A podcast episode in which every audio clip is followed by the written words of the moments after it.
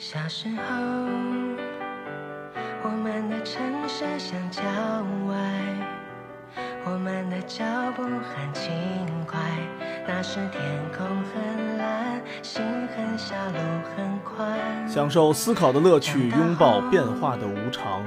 全球首个正三观的双人脱口秀聊天节目《社会大白话》，说白话不白话，赵先生度的明白，带您一期一白话。很短，我要爬上你的肩膀，我要眺望你的远窗。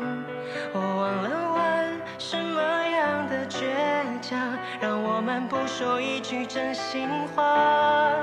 我要长成你的翅膀。大家好，欢迎收听《社会大白话》，我是赵先生，对面呢坐着是杜大明白。大家好，呃，今天九月十几号，开学不足十五天，啊，基本上学校关于孩子啊什么这些家长就已经被折腾的一溜够了。一个月对一个月都没出，家长就反正从心理到生理上都备受折磨。什么幺蛾子的东西都有。嗯，有数大米的，有数火柴棍的，然后有那个留了给家长写一万字观后感的，刚俩礼拜就得写这个感想啊写感想对，而且是一万字。有些家长呢就去努力完成了，啊，啊，最后可能写没写完一万字，这个这个是单说，但是写了大几十篇是有的，嗯，嗯，然后各种的像老师献殷勤，啊，对，拍老师的马屁。总的来说呀，还是担心自己的孩子在这个新的环境中受到了个别的一个偏差和特别的待遇。都是宝贝儿嘛。我看的一个比较逗的是，开学七天还是三天就退群了，然后还有那个是没退群被老师踢出群的，啊，老师还会踢出去对，老师还给踢出群了。是因为不跟老师说早上好，晚上好，不是不是问那吻别是吗？不是不是，咱先说这退群呢，就是这家长受不了了，别的家长在这群里啊各种炫，嗯，对啊，对啊，现在不都得炫吗？都得炫。炫飞机的，炫轮船的，还有炫轮船的啊。反正炫什么都有，就学习班的、交通工具的。炫马。啊，啊。对，旅游的也得炫一下嘛旅游，去哪玩的啊？还有呢，就是老得啊，跟老师在群里问好，早上请个安，晚上请个安，然后这个就有的家长就受不了了，就退群了。嗯，没有那个耐心和闲工夫的就退群了呗。但我觉得可能退群的少，应该是静音的多。啊退群的这是这是退完了写的文章了，啊那静音的可能没写文章就不敲名儿的就退了，就就静音的不不理了。很像中国的大多数。其实这种群吧，我觉得更像那种职场的表忠心的那种群。一个领导说个什么事儿啊，然后发个自己的自拍啊，然后底下一帮人点赞的这种。尤其是这个好多群里面啊，嗯，同事之间想沟通点工作，基本上你发出信息去就是石沉大海。然后领导突然间问一句：“哎，这事儿是什么？”然后所有人有相关的、不相关的、吃的方便面的全出来了。啊，对嗯，然后谁都插一嘴啊，这事儿我都我都知道，我都懂。对，这个东西啊，其实特别像那个清朝的那个请安折子。清朝离咱比较近嘛，咱们那个拿到的史料比较多。那种折的一般都是什么呀？就是皇上我想你了，皇上写一个我知道了，再有一个什么皇上下个月过生日，我想过去看你去。皇上说你在那儿好好待着吧，工好好工作吧，你别来了。那当时不就说是说清朝的那个皇上都累死了吗？然后都是天天批折子批死的。然后你想想，这要是从早上九点一直这么着写，你你跟家待着吧，你别过来了，一直回到夜里十二点，也是挺辛也是挺辛苦的啊。这种现象其实跟这个现在这种表忠心的这种现象其实一样，也跟这种群里啊天天夸老师辛苦了。我觉得这种问题不是群的问题，这是一个社会现象。嗯就你没有微信群，可能有也会通过别的这种媒体去承载这个问题。就是还是太重视了。以前在双职工年代，大家不在乎这事儿。对，是，反正这个退群的人吧，我觉着也不用这么红眼病，因为你这种不平等啊，并不是群造成的，是现实造成的。你退了群以后，其实这种不平等还在，不如就是正视它。这炫的人呢，其实就是缺乏同理心，他没有考虑到这个别人的感受。就这孩子问这个家长，为什么你没在这个群里头问老师好？说别的家长都问了。嗯，对，有对有有有孩子这么说的，有的家长受不了，那就退群了。嗯，然后呢，有的呢，那个那孩子说了，说你为什么不在那个群里问老师好呢？孩子怎么会知道呢？那肯定是别的孩子说的呀。说哦，说我妈天天都问好，对啊我从来没见我妈说，就或者我妈说你们家的人怎么怎么着，是啊这电视剧里的特别多的桥段是吧？那有的家长可能就孩孩子这么一说，那我也天天问好呗，我也请个安呗，啊，就这两种吧。其实我觉着呢，你作为懂得教育孩子的家长，你应该告诉他呀，对人最大的尊重就是不打扰别人。你说这老师大早上起来没上班的时候，你问个好，呢我看个微信，除了一个你好，什么都没有，没有任何信息啊没有任何信息。中午吃饭的时候，我还得看着微信看你们问好。晚上我回家了，我干自己的事儿了，我微信哔哔哔响，全是他妈问好的信息。你就说皇上吧，这天天回一个，你们在那好好工作吧，他也挺累的。你回他呢，别的家长看了就会联想说，哎，我这个老师回他了，然后我也得赶紧跟追一句。那都得请安了，都得请安都得请安。然后你不回他吧，这家长又又会想了，说，哎呦，老师是不是对我有意见，对我有异议啊？所以呢，哎，他是不是我问我跟他说话，他不理我呀？这不就典型的非常职场性的吗？对，就是职场啊性，的。我跟领导说话，领导没直接理我，啊对对对可能领导睡觉呢。哎，领导是不是对我有意见，不愿意跟我回话呀？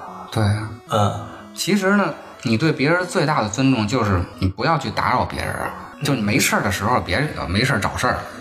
嗯，还有一个是那个被老师主动踢出去的，我看那个讨论的更激烈。那个老师啊，给这个学生换座位，咱们小时候不也有吗？嗯就是轮着靠窗户一边，然后靠墙一边的，嗯每个礼拜都换。他觉得啊，他那孩子个矮，然后让老师给调到后边去了。嗯，他就在群里说了，发了一篇文章，说什么老师给他学生穿小鞋儿吧，那意思。嗯，老师跟他呢就在这个群里头就交流起来了。嗯后来交流无果呢，老师就给他踢出去了。哎，这个双方家长也挺没有耐心的，呃，老师也挺没有耐心的。老师说了一句什么呀？学生啊，坐哪儿啊都是有轮次的。嗯说你要觉着你这个不公平，你直接找校长谈去。你说我们觉着这个制度不好，你直接找校长谈。说你与其啊在这儿跟我们争论这个，你不如好好关心关心你孩子的学习问题。可能家长又说了什么，就觉着没法沟通，就给踢了。我觉得这个方法其实挺好的，因为啊，不要打扰别人是吧？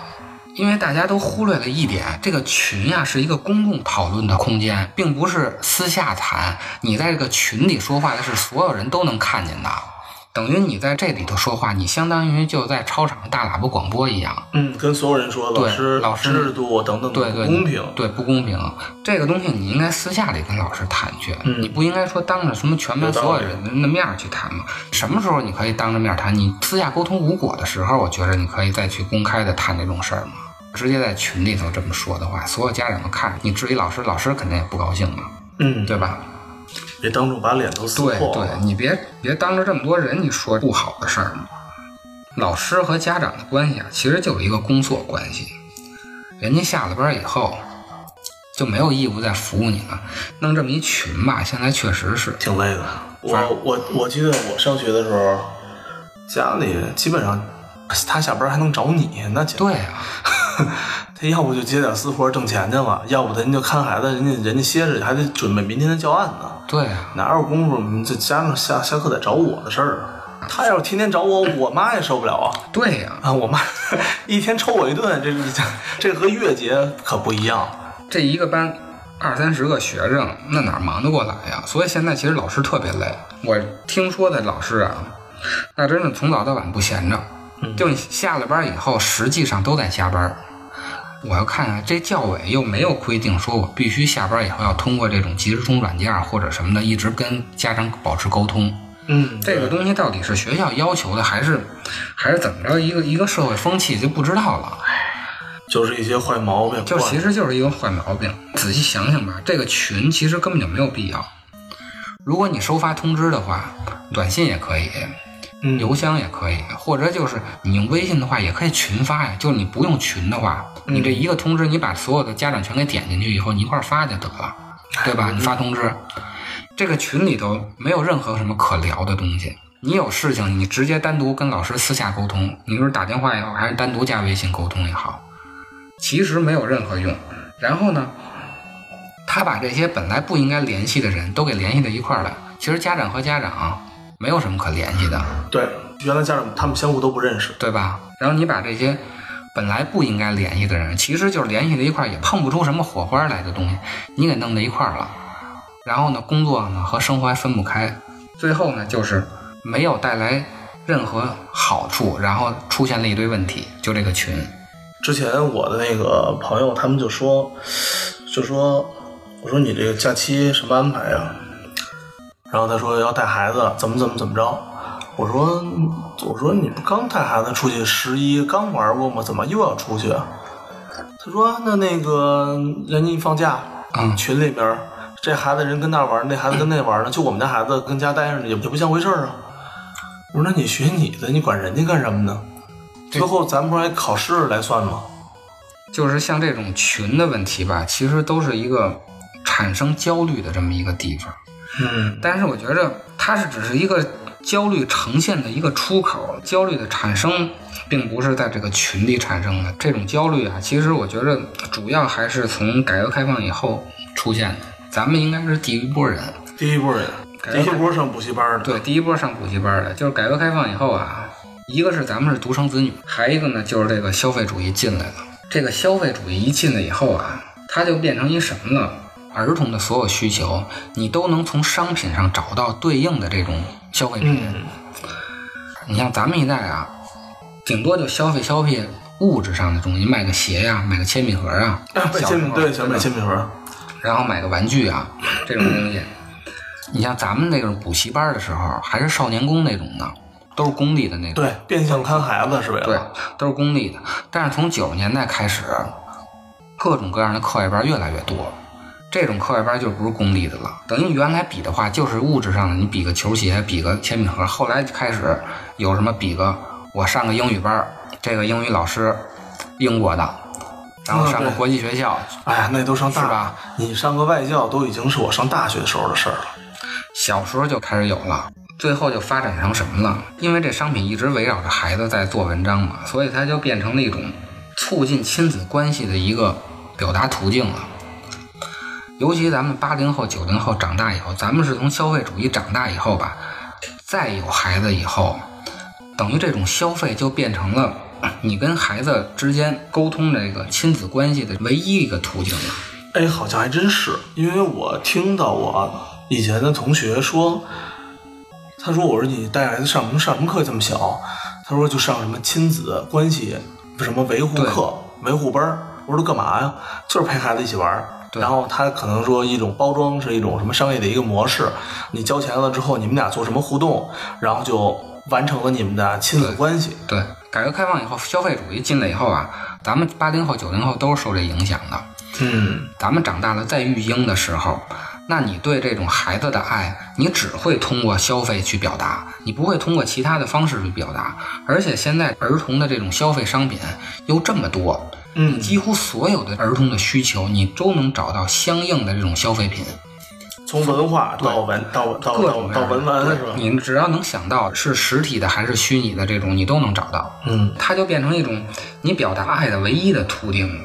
因为你的爱去让他学习，这事儿只会把关系撕裂呀、你只能让他满意，让他高兴啊。他高兴就是买东西啊，吃喝和买啊。这个现在就是让他快乐呀。这个现在就是矛盾，就是啊你谁都希望这个孩子啊是这个德智体美劳全面发展，你都不想把孩子培养一什么长大了只会买买买的人，就都希望他能那个好好学习嘛。但是呢，你给他报这些班儿，然后带他出去玩，本身就是在消费，你只是消费了教育。但是它本身的核心还是消费，只不过这个消费产品变成了教育，等于我们用教育是少数的，教育多数教教育，我跟你说，多数是旅游的多数是花钱玩的。玩的，我跟你说，如果说一个家庭一年一个月要给孩子花一万块钱的话，绝对教育上能占到四千的就算多了，剩下的七千绝对是吃喝玩乐上的，绝对百分之百的。没有人，我没有身边没有听说过任何一个是一个月给孩子额外花费在一万块钱，然后有一万块钱都用砸在学习上，学习的九少千没有，绝对没有，三千块钱报一报一班儿，剩下七千绝对是吃喝玩乐，吃喝玩乐。吃喝玩乐买，绝对的。那所以呢，这个问题就出来了。你一方面恐惧这种消费文化，你怕把孩子培养成这种只会消费的人，同时呢，你又不能不向这种消费文化妥协。对，他就怕孩子不不开心啊，对啊，各种理由。后来我那个我那个发小还跟我说过一理由，我说你这理由都听起来都太充沛了。跟我说带孩子去日本玩，不是那个六岁，我说我操，我说六岁去日本玩，他能玩明白吗？他明不明白不重要，重要的是我跟他一块儿，我明白就行了。我说那你明白有什么用呢？你带他一块儿玩去。他就太充沛了，理由真的理由这我都没法反驳他。啊，他说这孩子呀，跟你在一起的时间多多少少算超不出十二岁。啊，他从十二岁以后就已经完全思想自由，什么完全独立了，甚至于说他到八岁可能都都开始独立了，十岁也许就已经跟你的思想开始分裂了。他说他能踏踏实实抱在你腿上，然后你能享受这个你和孩子亲子时光的这个年龄，就这么五从一岁生下来到六岁，没准到小学。这孩子如果小学毕业还能对你有一定的这个亲子关系和依附感，你们家孩子都算是傻的了。我带他去日本玩，不是让他怎么着，我买一个我和这个孩子童年我的回忆。啊，我说你这他妈理由太充沛了，我都不好意思说什么不好。他想跟这个孩子建立亲子关系啊只能花钱，他找不着其他途径。这个东西都是资本闹的，就因为啊，儿童的商业化以后啊，这个资本就会无孔不入，然后呢，他就给你定义一个什么叫你爱孩子，嗯什么叫你的孩子是健康的？什么叫你的孩子是快乐的？这个东西，现在咱们认为的，我的孩子什么是快乐？我的孩子什么是健康？什么是我爱我儿子？都是资本给你定义出来的，就是这些商品告诉你，天天给你宣传，不吃这个啊，就就就要死了；不打那个疫苗，您就那个不行了。你像之前那个疫苗那事儿，就孩子这个疫苗的事儿，嗯为什么这么邪乎呀？就是这些媒体忽悠的嘛。嗯他只是给你制造了很多的焦虑，然后让你去消费去。咱们这种八零后、九零后长大的孩子以后，再成为父母以后，整个这个童年的定义就变了，嗯它变成一种完全脱离生产的这种童年，等于这个童年变成了一种贵族生活了。嗯，这个穿的都特别好。对，童年是童年，人生是人生，就是哦童年和人生都给区别开了。还这么一个拆分，然后呢，你童年呢就是应该脱离生产的，你所有的消费品占你们家这个生产总值的多少，所有孩子都不知道。呃，别说现在这代了，嗯、我们我这一代我我也不知道我们家对门儿就是孩子高中毕业，张嘴就我要去出英国去英国上学啊，啊，说你上什么学呀、说都我就要去，他妈就说嘛，你连自己都吃管不好，你还去外面，是谁管你啊？他说我出去就能管了嗯，啊，而且因为这个事儿，我我都听见了吗？非常激烈的争吵，最后出没出国我不知道，反正孩子我倒好久没见了。咱们这么大的家长给定义了一个童年，这个童年其实是一个贵族的童年，无忧无虑的童年，就是完全脱离生产的一个童年。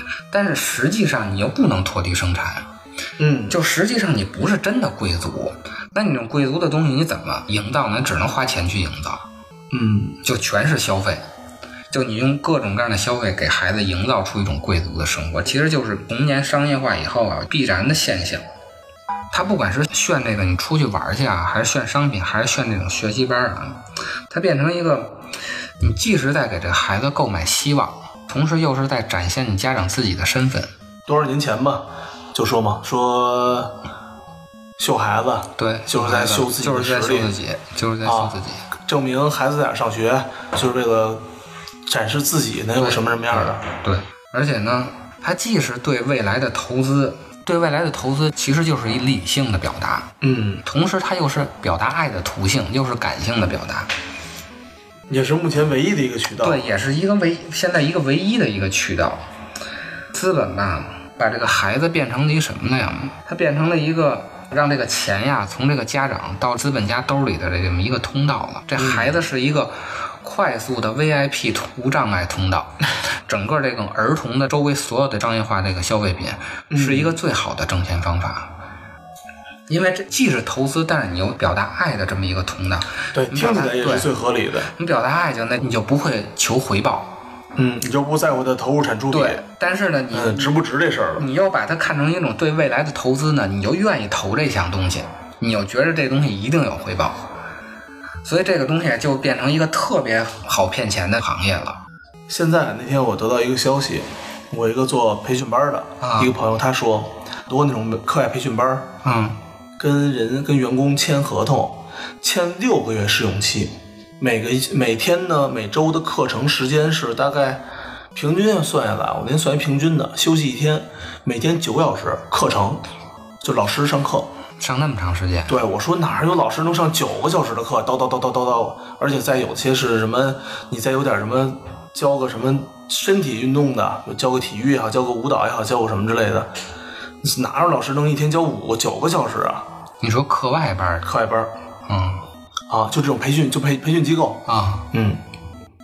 然后我另外一个那个朋友也是在政府当一个小领导的，想上那个一个比较好的一个学校，初中女孩儿，先面试，然后呢，面试完了之后呢，了解一下情况，这家长呢把孩子的情况，是吧？一二三四五一说，又会马术，然后呢形象又好，女孩长得又特别高，像初中生快长一米七了，形象各方面都特别好。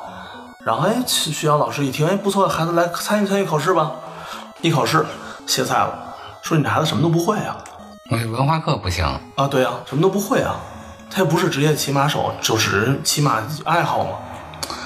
现在这种课外班吧，它其实是成了一个第二战场。你弄这么多这种课外班吧，但是其实咱们国家的这种考试制度是没变的，对，还是应试教育。所谓大纲嘛。对，你学了这么多东西吧，最后考试的时候还是那点东西，嗯，这就导致呢，第二战场啊成了一个主战场了。因为学校里学的东西都差不多是一样的，教育水平上不一样嘛，但是你教材都是一样的。嗯，对，所以呢，大多数家长啊都会给这孩子去报班去。但是你说每个家庭的这个收入水平对他收入是不一样的，尤其啊，像咱们国家呀、还有这种户口的这种准世袭制度。嗯，我看那个准世袭制度准世袭制度，我之前看了一下咱们中国这个前几年的这个基尼系数啊是零点四，零点四啊其实不高，嗯，觉得实际上不是零点四，因为如果你按收入这么算的话是零点四，你没算上这种因为户籍制度带来的这很多福利问题是是不一样的，所以农村就出现这种读书无用论啊。其实这个农村的读书无用论啊，并不是说这个他真的认为是读书无用论，是因为呢这个底层人啊和这个上边这种城市的精英层啊鸿沟太大了，就只能用读书用用论来安慰自己。他也学习学习确实挺难的。对当然对于人后面的人生来说啊，后面的人生更难。前两天我看那图片特别有意思，那图片呢是一个一个学生，可能考上高参加高考了，嗯然后呢，第一张图是说过了高三，我就是我从此以后再也不受你的苦了。啊啊啊第一张图，第二张图是那个背后出现了工作，嗯是一个大雷，你知道吧？然后工作后面呢又出现了谁？然后后来最后那个上面一只压死压能够压死人隐藏的大脚就是家庭。啊所以我就想，我妈曾经小的时候跟我说过，她说一年级是你最幸福的时候，初中就没有小学幸福，大学就没有中学幸福，等工作做就没有上大学幸福，直到你最后组建了家庭，就没有你工作的时候幸福。现在这种教育吧，一方面这个精英层吧，玩命的报补习班儿，嗯通过这种第二战场啊，不断的在拉高和这个地方上这种农村家庭孩子这种差距。嗯整个这种童年商业化以后吧，贫富差距越来越大。其实说白了就是阶级固化的问题。再难，这个寒门出贵子了，非常难了。就是因为现在这种整个消费主义啊闹的呀，所有的这种童年的东西都有消费品，那其实最后就是拼钱。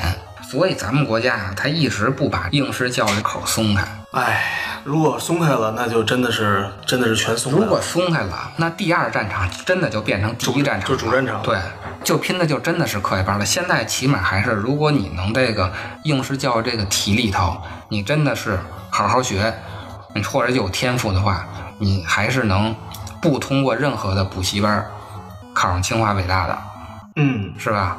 对，如果咱们把这应试教育去了的话，那第二战场就变成主战场了，最后拼真是靠骑马才能进，才能进清华那没。准就靠练个马术、练个冰球什么的了。这真的那个哪不就是哈佛啊什么的不就是吗？美国人写的美国的家庭现在啊，叫我们的孩子，他是一个左派的这个人。美国的阶级物化也特别严重，嗯，就黑人未婚先子率能达到百分之八十，我以为百分之百呢。就黑人妇女。因因为因为我知道一些 NBA 的一些球星啊，还有运动员，全部都是还没十八岁就有孩子了。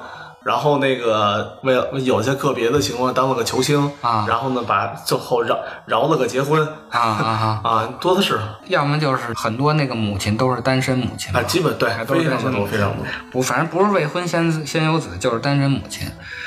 但是说，如果是一个受良好教育的家庭的话，就这个孩子能到单身家庭的几率只有百分之十。哦，又有一个数据就是说呢，如果是双亲家庭的话，孩子能在这种消费的这种童年里头，能得到更多的投资。说白了，就是有这个家庭有更多的钱去倾斜到这孩子，甭管是教育还是消费上，都能倾斜到。如果这个家庭像黑人那样的话，那就野蛮生长，就自由生生长，就打球了吗？就打球了，要么就黑炮了，要么就是拿着枪互相就就贩毒去了吧。就撸了。对吧？所以这个现象并不是一个中国独有的现象，阶级固化的问问题，这是整个这个消费主义渗透到童年以后啊，造成的这么一个必然现象。一方面，教育部在主战场玩命的减负，然后一方面呢，家长呢在第二战场玩命玩命的管理，就是你这边减的越多，我这边就是增的越多。加的越多，为什么又退群呀、又被老师踢出去？就因为个座儿这种焦虑。其实这种焦虑都是不平等的焦虑，就觉得是会不平等带来的焦虑。像这种中产家庭啊，他怕这个向下流动，他就怕他下一代就变成不是他这种水平了。嗯他这种有这种恐慌的焦虑。尤其是中国对“中产”这几个字儿特别的敏感，异常敏感。其实现在呢，就是中产呢怕那个下去，下边的城镇的人呢是根本就没有机会去购买很多这教育消费品。嗯，报班的这种都不便宜。爸爸妈妈，你们可曾原谅他？原谅他总是不爱多说话，也不说有什么想法。爸爸妈妈，谁也不能离开他。